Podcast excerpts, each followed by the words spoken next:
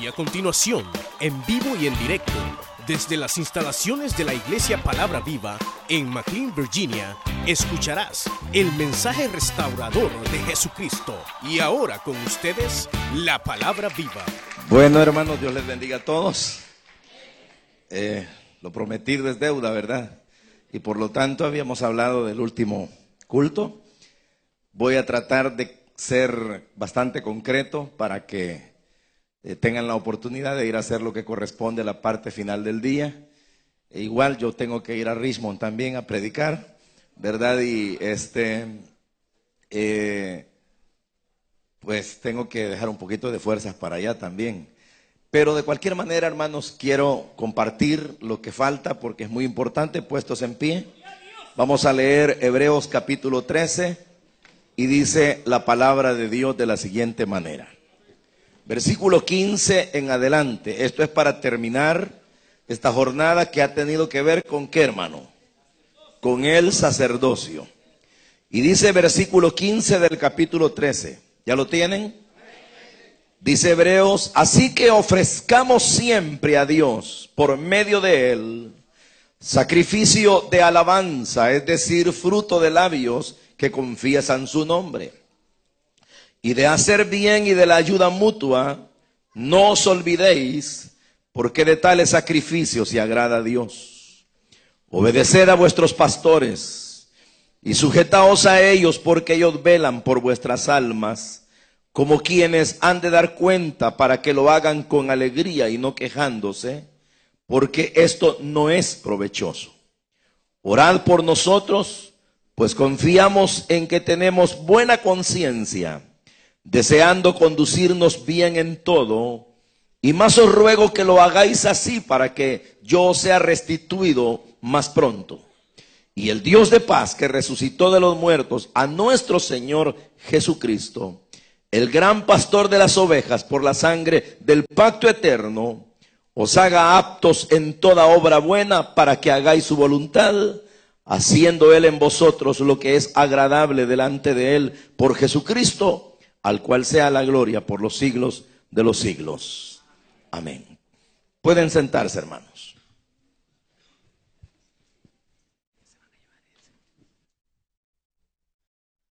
Hemos leído prácticamente, hermanos, eh, un texto que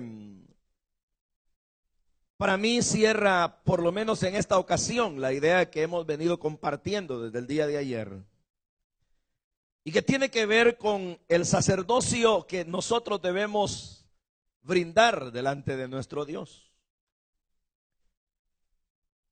Realmente em, la carta a los hebreos, para que nos ubiquemos un poco, fue escrita precisamente a cristianos que en algún momento tambaleaban y que la intención del escritor era que ellos no volvieran atrás, sino que siempre siguieran hacia adelante.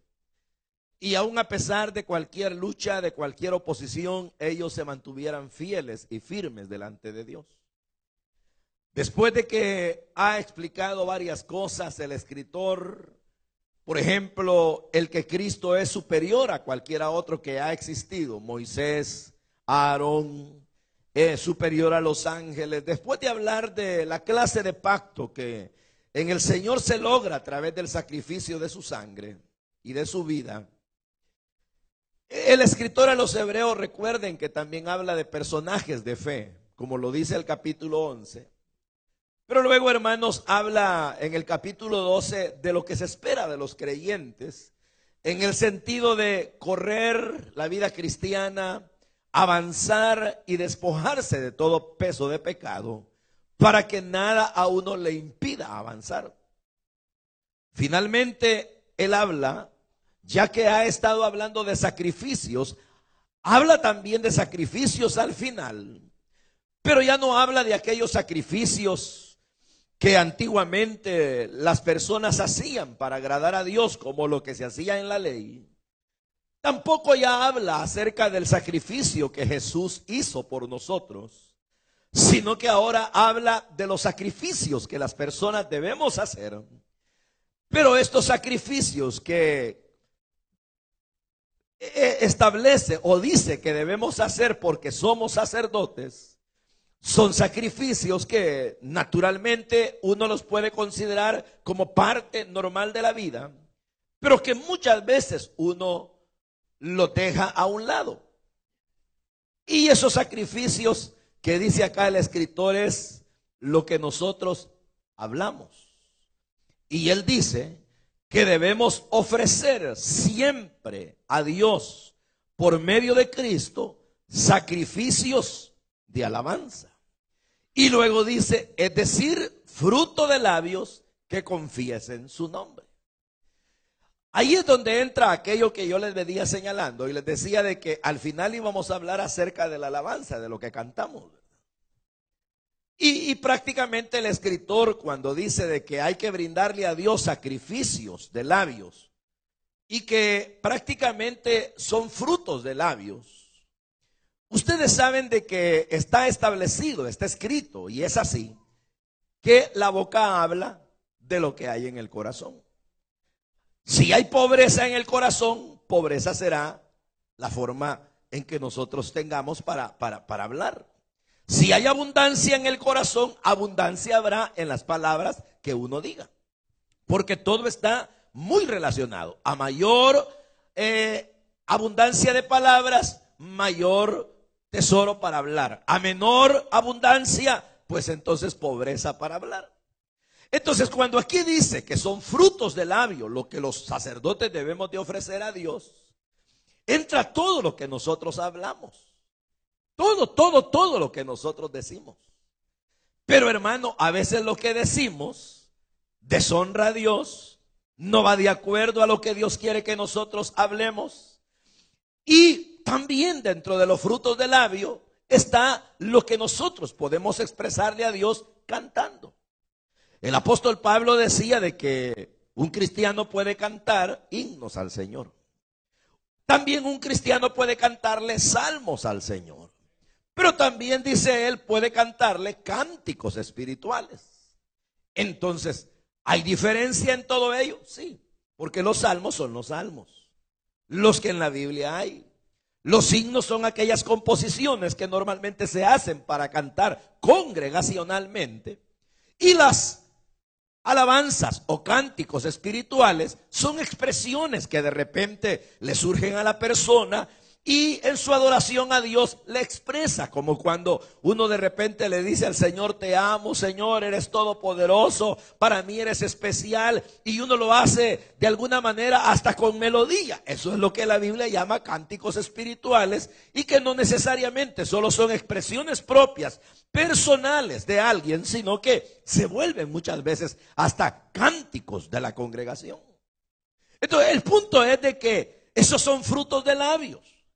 Pero ahí viene la pregunta, ¿verdad? Un sacerdote de Dios, si tiene que presentar frutos de labio, entonces esos, esas expresiones verbales, esas expresiones de palabra, ¿cómo van a ser, verdad? Es decir, que van a representar. ¿Cuál es el contenido que deben tener para que realmente sean agradables a Dios y Dios los vea como verdadero sacrificio de de, los labios y que sea fruto que, que de verdad le agrade a Él. Entonces, ahí es donde dos cosas son importantes. Número uno, que aquello que nosotros vamos a hablar de verdad sea lo que nosotros creemos en el corazón. Por ejemplo, cantarle a Dios. ¿Qué le cantamos? Siempre que cantamos aquella alabanza, Jesús está aquí, pide lo que quiera, yo solo oigo y veo. Y yo digo, la gente no cree eso. Y, normalmente hay, hay, iglesias que tienen la tendencia de que ese es el coro que cantan para darle el tiempo al predicador. Y entonces yo tomo el tiempo y les digo, hermanos, Dios los bendiga. Acabamos de cantar, Jesús está aquí, pide lo que quieras y Él te lo dará. Amén, gritan. Y le pidieron algo, les digo. No. Esto quiere decir que lo que cantaron no lo creyeron. Pero eso puede ser hasta cierto punto pequeño, ¿verdad? Pero que cuando la gente, por ejemplo, canta otras cosas como, qué sé yo, imagínese que le canta al Señor y le dice, eh, al venir a este lugar, yo vine a adorar al Señor, pero está cantando, está expresando frutos de labios, pero a eso vino de verdad. Vino a adorar al Señor. O, por ejemplo, puede venir y decir, eh, eh, por ejemplo, tengo gozo en mi alma, gozo en mi alma. Pero ¿por qué está cantándolo? Porque el que dirige puso ese cántico dentro de los que había que cantar o realmente usted lo está hablando porque lo cree y porque tiene gozo. Entonces, usted se puede fijar, hermano, que una de las cosas importantes es que nosotros no hagamos las cosas mecánicamente, sino que nosotros hagamos de verdad aquello que agrada a Dios, pero lo hagamos conscientes de qué es lo que estamos haciendo. Entonces, en esto de adorar, el Señor espera que nosotros le cantemos.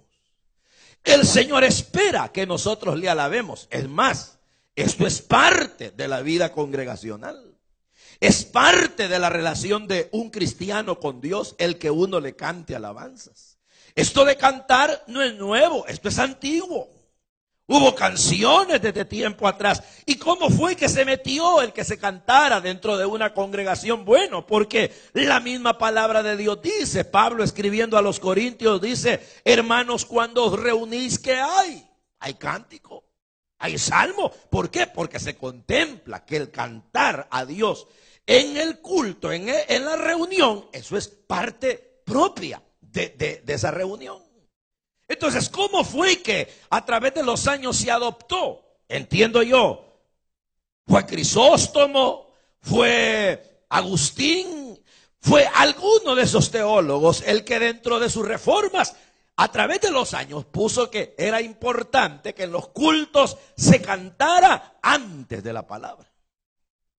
Y por eso fue que se quedó que en los cultos la iglesia primero canta y después viene la predicación por estas cuestiones de orden histórico dentro de las iglesias. Pero el punto es, no importa si los cánticos se hacen antes, no importa si los cánticos se hacen después, Dios espera que la gente le ofrezcamos, como aquí dice, siempre sacrificio de alabanza y fruto de labios que confiesen su nombre. Pero ahora bien, esto es bien importante porque me dice algo más, que, que Dios no espera solo que yo le cante. Porque la alabanza cantada solo es parte de la alabanza que yo le puedo dar a Dios. Pero ¿y el resto de esa alabanza en qué consiste? En que todo aquello que yo hable y todo aquello que sea el fruto de mis labios, de verdad alabe a Dios hasta lo que yo prometo, no prometo, lo que digo, lo que cumplo. ¿Qué quiere decir? Por ejemplo, un sacerdote no debe mentir. Un sacerdote no debe ser una persona que promete y no cumple. Nuestro hablar debe ser sí, sí, no, no. Nosotros no debemos de andar con ambigüedades. Nosotros no debemos de tener esa incertidumbre e inseguridad en lo que decimos. ¿Por qué? Porque, por ejemplo, un líder que le dice a la iglesia, hermanos, a, la reunión, voy a venir a, tales horas, vamos a comenzar eh, la reunión a las 7 y, por ejemplo, llega a las 8. Y la gente esperándolo. Y él prometió llegar a las 8. Y pensemos que no lo hizo porque ese día había un tráfico terrible o porque el carro se le arruinó, sino que es costumbre en esa persona que dice las cosas pero nunca cumple lo que dice. Entonces, ese sacerdote estará honrando a Dios con fruto de labios. No. Igual, hermano, y le estoy hablando de cosas que hasta cierto punto las vemos como normales. Ahora, ya no se diga en aquellas ocasiones cuando la gente habla vejaciones, ¿verdad? Cuando la gente habla bobadas, cuando la gente habla locuras, cuando la gente habla chismes, cuando la gente habla calumnias, cuando la gente ocupa sus labios no para darle a Dios frutos que alaben el nombre de Dios, sino frutos que dañen a los demás. Esto quiere decir que un sacerdote debe vigilar mucho lo que habla, porque de toda palabra ociosa, es decir, sin fruto, sin resultado bueno, que los hombres hablen, dice, darán cuenta delante de Dios. Hasta en una conversación, hermano. Hasta en cualquier eh, reunión que usted se encuentre. Siempre lo que hable, fíjese que sean frutos de labios que alaben el nombre de Dios.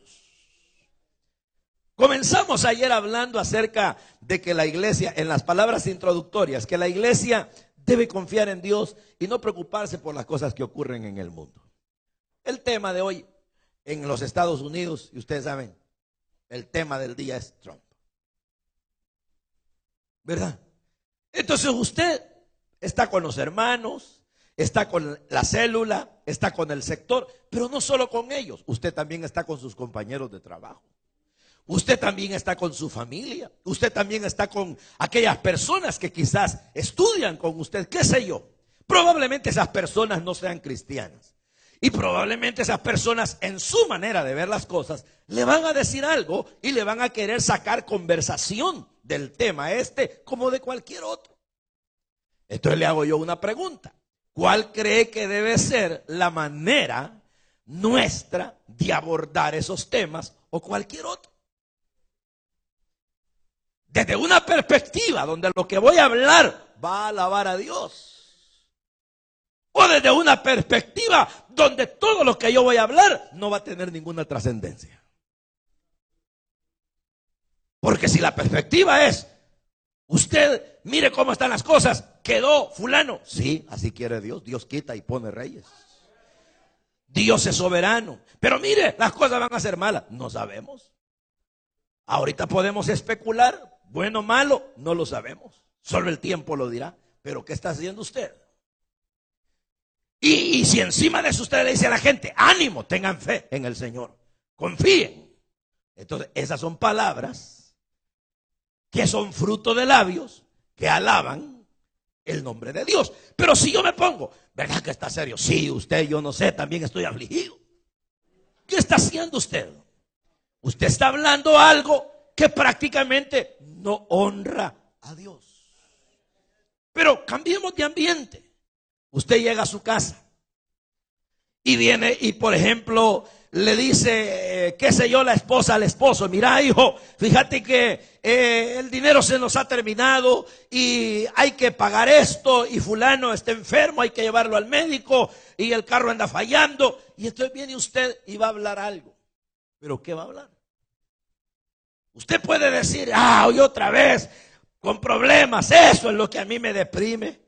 Eso es lo que a mí me angustia. A veces pienso que mejor nos deberíamos de separar o yo mejor regresarme a mi lugar. Esas son palabras que un humano puede hablar, pero honran a Dios. Son fruto de labios que alaban al Señor. No, pero si yo digo, e, está seria el asunto, así se ve, pero confiemos en Dios. ¿Qué es lo que hay que pagar? La factura tal. ¿Y hay que llevar hasta el médico? Sí. ¿Y el carro se está arruinando? Muy bien. Orémosle a Dios y el Señor que es bueno nos va a sacar adelante. Démosle. ¿Estoy honrando a Dios? Sí. Cambiemos de ambiente. Vámonos a la célula. Vengo yo como líder y llego y miro el panorama y que de 10 que quisiera tener o 15 me llegaron 6. Y uno de esos 6 es cometa, llega cuando le da la gana. Yo puedo como líder decir, Aquí estamos, hermano, en esta reunión que a duras penas se está llevando a cabo. Y que por la gracia de Dios no se ha muerto del todo. De parte mía, yo ya hubiera renunciado como líder. ¿Qué está haciendo? Pero ¿qué pasa? Si aún viendo la situación tan difícil, dice, queridos hermanos, bienvenidos esta noche. Esta noche es maravillosa, me alegro de verles. Y créanme que mi corazón se regocija al ver a mi hermano, que ya teníamos ratos de no verlo por este lugar. Pero vino un buen día, porque hoy la gracia de Dios nos va a envolver a todos. ¿Qué está haciendo? Entonces, el sacerdote debe saber de qué manera el fruto de sus labios alaba o no alaba a Dios, porque eso es un sacrificio. Sacrificio no en el sentido que sea difícil o sangriento darlo, sino que realmente requiere un cuidado. ¿Está bien? Entonces, a fijarse en lo que hablamos a fijarse lo que decimos. Porque ahí sí, lo que hablamos tiene peso. Las palabras levantan o hunden, construyen o destruyen, animan o desaniman. ¿Verdad que sí? Entonces, fruto de labios, dejémoslo ahí por cuestión del tiempo. Pero luego dice que no solamente el sacerdote debe sacrificar ante Dios y ver lo que habla. Si no dice, debe también como sacerdote de Dios hacer el bien. ¿Y hacer el bien qué es? Pues hacer el bien, hermanos, es hacer el bien. Todo aquello que realmente sea grato ante Dios, beneficia a las demás personas y nos beneficia a nosotros, es bueno. Aquello que daña en alguna dirección, o a Dios lo deshonra, o daña al prójimo, o me daña a mí, eso no es bueno. Entonces, el bien es el bien, el bien es contrario al mal. Y el mundo tiene muchos males. El día que les digo que me enojé, que se me pegó la lengua, no se me pegó, realmente se me secó. Pero sinceramente es que me, de verdad ya casi me sacaba de quicio. Por poco lo logra. Pero fue ese el problema. El problema fue porque viene este hombre muy abundante en aspectos teológicos. Me dice, un nazi ahorcó a un niño. Y al teólogo tal le preguntaron dónde estaba Dios en ese momento. Entonces el teólogo dijo, Dios estaba en el niño muriendo con él. Entonces vengo yo y le digo, totalmente de acuerdo, pero no solo con el niño. También Dios estaba con el asesino. ¿En qué me dice? En dejarlo que lo hiciera para que esa acción el mundo la vea y aprenda que no se debe hacer. Entonces vine yo y le pregunté, dígame usted, un policía mata a un delincuente. ¿A dónde está Dios ahí? ¿En el delincuente que muere o en el policía que mata?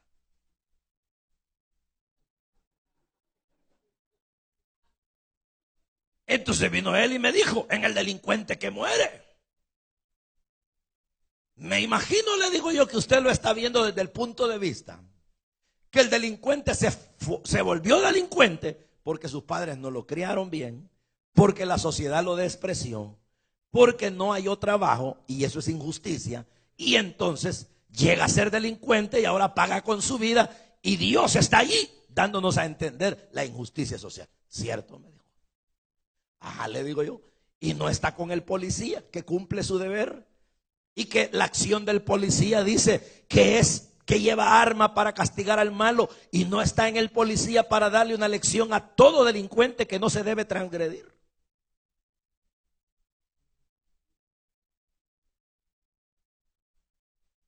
¿Ustedes qué dicen? Era una discusión teológica. ¿no? Por un lado de la soberanía de Dios, por otro lado de la providencia, por otro lado de la omnipresencia de Dios. Entonces, pero ¿por qué fue que les dije eso? Porque llegó un momento en que, en que, en que, en que yo me enojo y que definitivamente em, e, e, estábamos en esa discusión, pero el asunto es que lo traigo a colación porque vengo yo y le digo, Dios está siempre, hermano, le digo. No piense parcialmente que Dios solo esté en unas cosas y otras no. Dios está en todo. Y entonces vine yo y le traje a colación la historia de un niño. Que el profesor le dijo, mira, le dijo, tú que eres cristiano, debes de saber que Dios no está por el hecho de que permite que hayan violaciones, asesinatos, robos, destrucción. Entonces, pero como el que le estaba diciendo eso era un profesor de ciencia. Entonces viene el niño y le dice, profesor, le dice, ¿usted conoce la diferencia entre las tinieblas y la luz? Le dice. El profesor sabía que sí, porque era científico. Y entonces le dice el niño, dígame profesor, ¿qué son las tinieblas? O dígame más bien, ¿qué es la oscuridad? ¿Por qué existe la oscuridad? Entonces vino el profesor y le responde acertadamente y le dice, la oscuridad existe por la ausencia de luz. Si hubiera luz, le dice, no hay oscuridad. Ajá. Entonces quiere decir que la oscuridad tampoco anula el que no haya luz. La luz existe. Pero cuando la luz no se deja penetrar, brota la oscuridad. Correcto. La oscuridad es ausencia de luz. Muy bien. En la vida hay bien y hay mal. ¿Y qué es el mal? Le dijo. La ausencia del bien.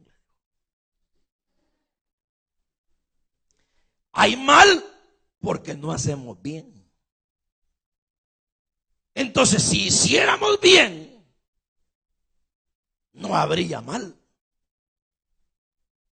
¿O no? Entonces, ¿qué dice la Biblia? No se cansen de hacer el bien. Porque mientras más hacemos el bien y mientras más somos los que hacemos el bien, menos mal habrá en el mundo.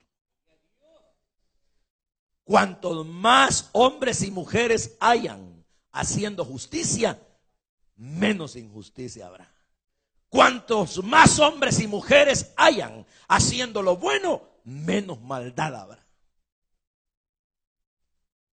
Entonces la función sacerdotal es no cansarse nunca de hacer el bien. Pero por otro lado dice la ayuda mutua. Nunca abandonar a nadie necesitado. La ayuda mutua, te ayudo, me ayudas y no esperar que el otro me ayude para yo ayudarle, sino siempre tomar la iniciativa porque eso es parte del sacerdocio. Pero luego viene la sujeción a las autoridades. Obedeced a vuestros pastores. ¿Qué es eso, hermano? Eso es algo que a la naturaleza humana le cuesta. La gente, y eso se ve no solamente en las iglesias, se ve en la casa. Si los niños son rebeldes por naturaleza. Sentate, hijo, se paran. Vení para acá, se va para allá. Esto es total que veo oído a muchos padres que dicen, a este le tengo que decir que no lo haga para que lo haga. Pero ese tipo de rebeldía va pegada en la vida del ser humano, de manera tal que uno llega, hermano, a las iglesias y en la iglesia quiere practicar lo que probablemente no hace en la vida común. Por ejemplo, si uno es empleado y tiene un manager o tiene un superior, vamos a ver si le hace algún piquete, como dicen allá, que, que al otro lo, lo enoje, ¿verdad? Vamos a ver si el manager llega y le dice, fulano, tenés que cubrir esta área y trabajarla. Es el manager y todavía le dice, te doy tanto tiempo para que lo hagas y tenés solo media hora para el lunch. Ya voy a volver. ¿Y quién se le para y le dice, no, que yo no quiero hacerlo, aunque usted sea el manager? Sabe que va de patitas para la calle, ¿verdad? Entonces, ¿qué es lo que hace? Agachar la cabeza y aunque no le guste, lo hace.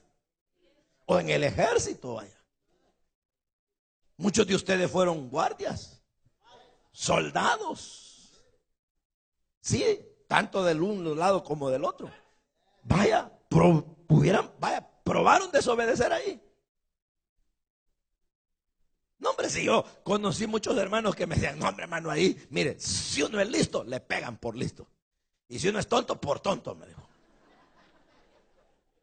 Se la quiere llevar de abusado y hacer lo que no le dijeron, lo, lo regulan. Y no hizo lo que le dijeron, también lo regulan. El caso es que aprenden a respetar la autoridad, se cuadran. Y eso fue lo que le dijo el centurión al Señor. Yo le dijo, soy hombre puesto bajo autoridad. Me dicen, haz, lo hago, ven, voy. Y no hay discusión. Jesús le gustó eso. Dijo, hey, así deberían de tener claras las cosas. Pero nosotros, dice el pastor al supervisor, dígale a los líderes tal cosa. No les dice. Y si les dice, háganlo así, les va a decir otra cosa. O el supervisor al líder o el líder a la gente. Díganme si no es cierto. El líder le dice a la gente, hermanos, vengan el próximo sábado, si es que se hacen sábado las reuniones, traigan un invitado. Y allá, ¿qué tal? ¿Hubo invitado? No, la gente no hace caso, hermano. Vamos a tener que vigilia. Los espero en tal parte. No llegaron. Y entonces ese tipo de desobediencia se ve en todos los niveles. Líderes que dicen, ¿y ese supervisor que se crea? ¿Cree que sabe más que yo? O a mí me han puesto a fulano de supervisor si yo fui el líder que me lo gané. ¿Verdad que sí? ¿Y cómo me lo van a poner a mí? No, hombre. Y eso es así. O un supervisor que le ponen de pastor a otro que fue supervisor con él. Y hermano, y uno de pastor. Entonces dice aquí, no, parte del sacerdocio es la obediencia. Ya vimos la obediencia a Dios. Pero y aquí es la obediencia a las autoridades. La obediencia a los superiores. Si a usted le dicen, hermano, predique en este tema, este es el tema del sábado, en ese predique. No, pero es que yo tengo mi propia inspiración y a mi Dios me ha dado. Cállese, predique lo que le dijeron. Así de sencillo. Mire, cante tres alabanzas. Deje de andar de necio, solo cante tres. Que no, que a mí me inspiró el Señor y donde el Espíritu está hay libertad. No sea necio. El Señor no lo está respaldando en eso. Mire que el tema habla del amor. ¿Y por qué les está hablando de otra cosa? Pues es que a mí Dios me dio esas palabras. No, hombre, sujétese.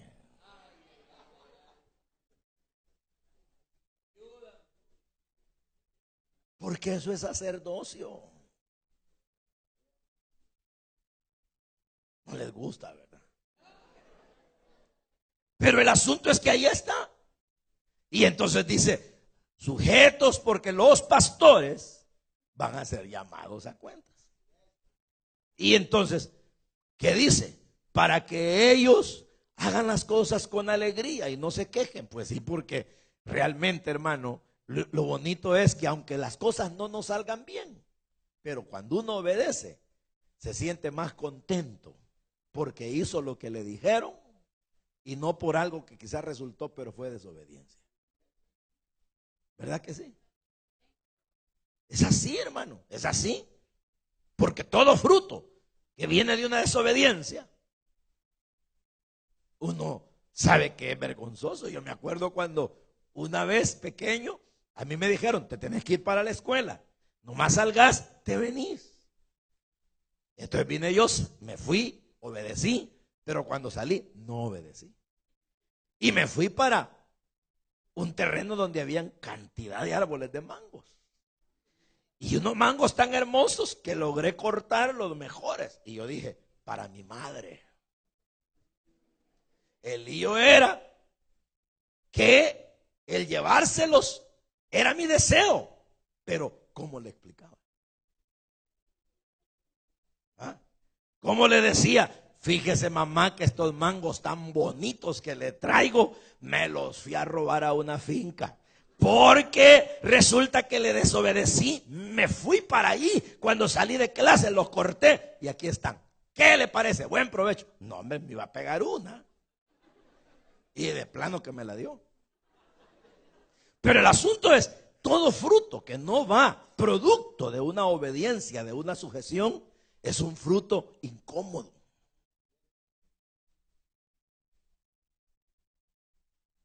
Entonces, obedezcan para que uno dice, la autoridad lo haga todo con alegría. Y luego lo otro, que ya hablamos de la oración oral, pero ahora dice por nosotros.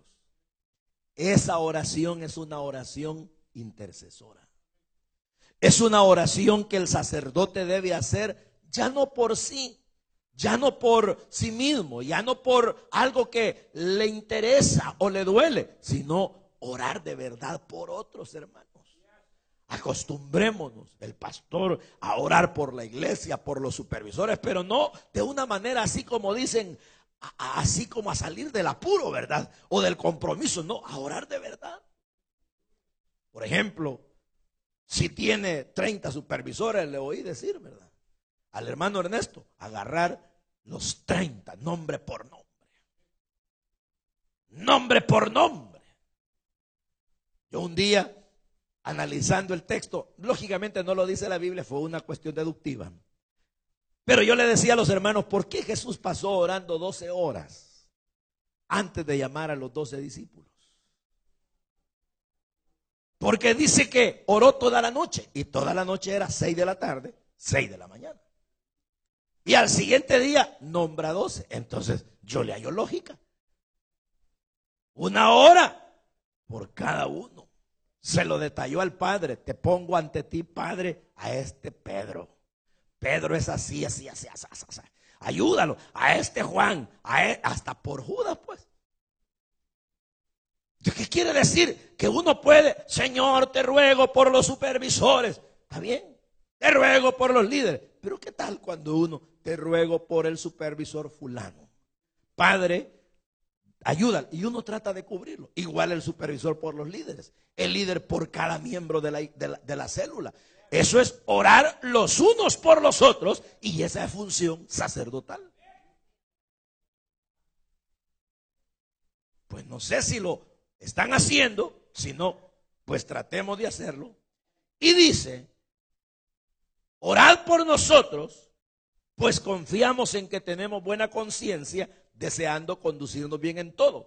Y más os ruego que hagáis así, porque yo sea restituido más pronto, porque el escritor estaba, estaba preso. Muchos piensan que fue Pablo. Hay mucha discusión de quién fue el escritor de Hebreos, pero el punto es que el escritor les hablaba de que oraran por él. Ahora bien, ¿qué ocurre cuando uno, hermano, es un sacerdote que ofrece frutos de labios que alaban el nombre del Señor, que confiesan su nombre, que no se canse a hacer el bien de la ayuda mutua, porque de esos sacrificios se agrada a Dios, y es una persona que sabe respetar a, sus autoridades y tiene una oración intercesora que ayuda a los demás. Dice ahí que el Dios de paz que resucitó de los muertos a nuestro Señor Jesucristo, el gran pastor, nos va a ser aptos para toda buena obra. Para hacer su voluntad, para hacer aquello que es agradable delante de Dios por medio de Cristo, a quien le pertenece la gloria. Entonces, cuando yo veo un cuadro de un sacerdote así, una persona que sabe que es sacerdote de Dios, porque está puesto para ofrecer sacrificios, y anunciar las virtudes de aquel que lo llamó. Es un sacerdote que sabe que es humano, que es una persona que debe tomar en cuenta los elementos que tocábamos en el segundo mensaje y cada uno de los aspectos que hemos venido viendo y sumándoles esto. Yo le aseguro, hermano, que la calidad de vida de la iglesia va a ser diferente. Porque si cada uno se responsabiliza y trata de ser ese sacerdote que Dios quiere que sea. Sinceramente, Dios se va a sentir honrado, nos vamos a hallar haciendo lo que es correcto delante de Dios y Dios se va a glorificar. ¿Qué clase de iglesia cree que puede ser una que todos sus servidores son esa clase de sacerdotes? ¿Ah? Tremenda, ¿verdad? Poderosa. Una iglesia que cuando se reúne a cantar, la tierra tiembla. Cuando oran, poder cae del cielo. Cuando alaban, el Señor los visita. Cuando oran, hay una administración. Cuando predican, hay sinceridad. Son personas que están en lo que Dios quiere que estén. Y entonces ahí no hay religión que valga. Ahí no hay criterios pobres. Ahí no hay cosas como, hermano, que lo asusten a uno. Ahí no hay ni que andar discutiendo por aspectos religiosos, por los días festivos, por los días que se viven, por lo que no se cumple, por, por los días que la gente celebra. No, hombre, esas son cositas cositas, ¿verdad? La gente no se asusta por nada de eso. Porque hay gente que es bien extremista. Yo un día estaba en un supermercado y, ese día era viernes y para mí el viernes es como el domingo, porque es mi día de descanso. Descanso digo porque me dedico a estar con mi familia. Pero como es el día de mi familia, me fui con mi esposa al supermercado y me puse un pantalón casual y una camisa sport y unos zapatos cómodos y yo estaba haciendo fila para pagar cuando de repente me toca una persona, una mujer y me dice, pastor, pastor, no lo conocía porque como siempre lo miro bien bonito con su saco y su corbata y su camisa larga. Qué feo anda ahora.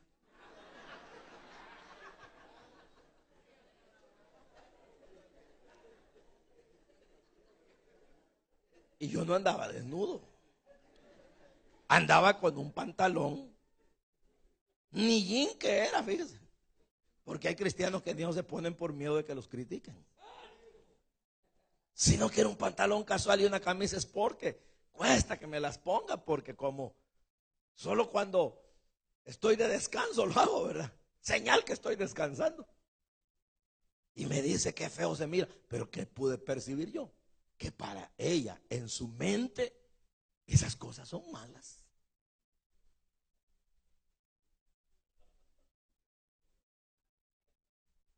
Quiere decir que si esa hermana me hubiera visto, por ejemplo, bañándome en la playa con una calzoneta, me mata.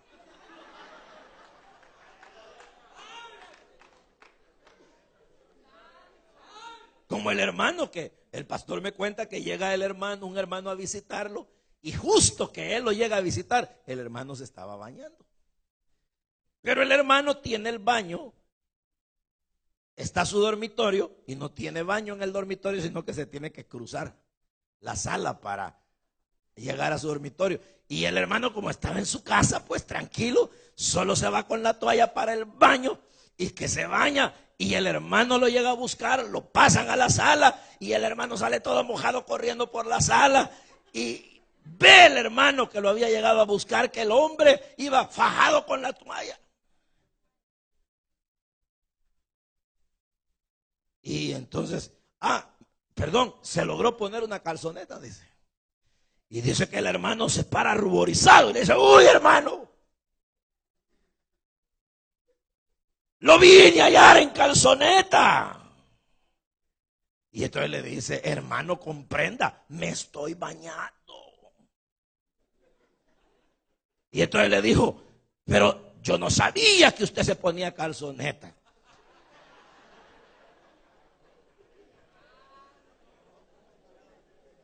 No les cuento la otra parte para que no se ofendan. Pero el asunto es, ¿hasta dónde puede llegar la mentalidad de la gente que está pensando en cositas pequeñas, olvidándose que son sacerdotes con un mayor y mejor oficio?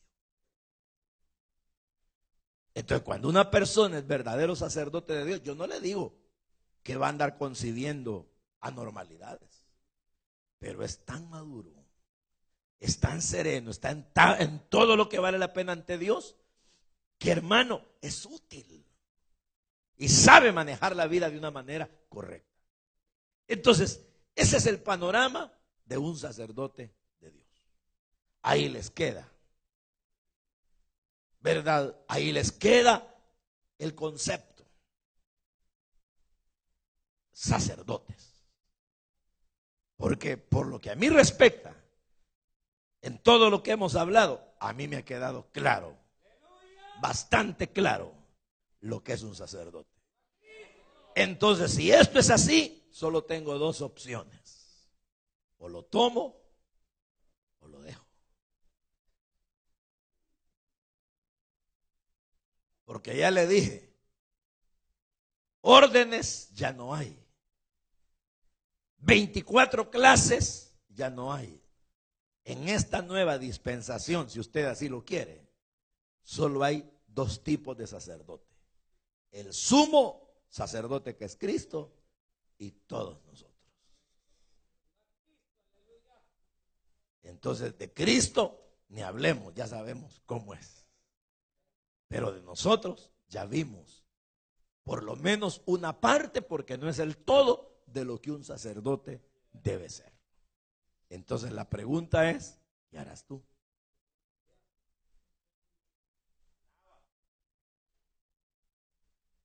Y fíjese que la pregunta no se debe tomar a la ligera. Le voy a decir por qué y con esto termino. Porque para dejar de ser sacerdote hay que dejar de ser salvo.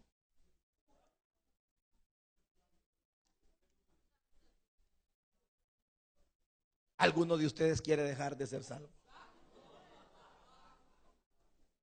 Para empezar, no se puede.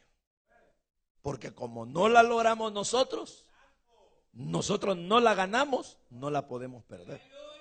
O sea, nadie pierde lo que no ganó.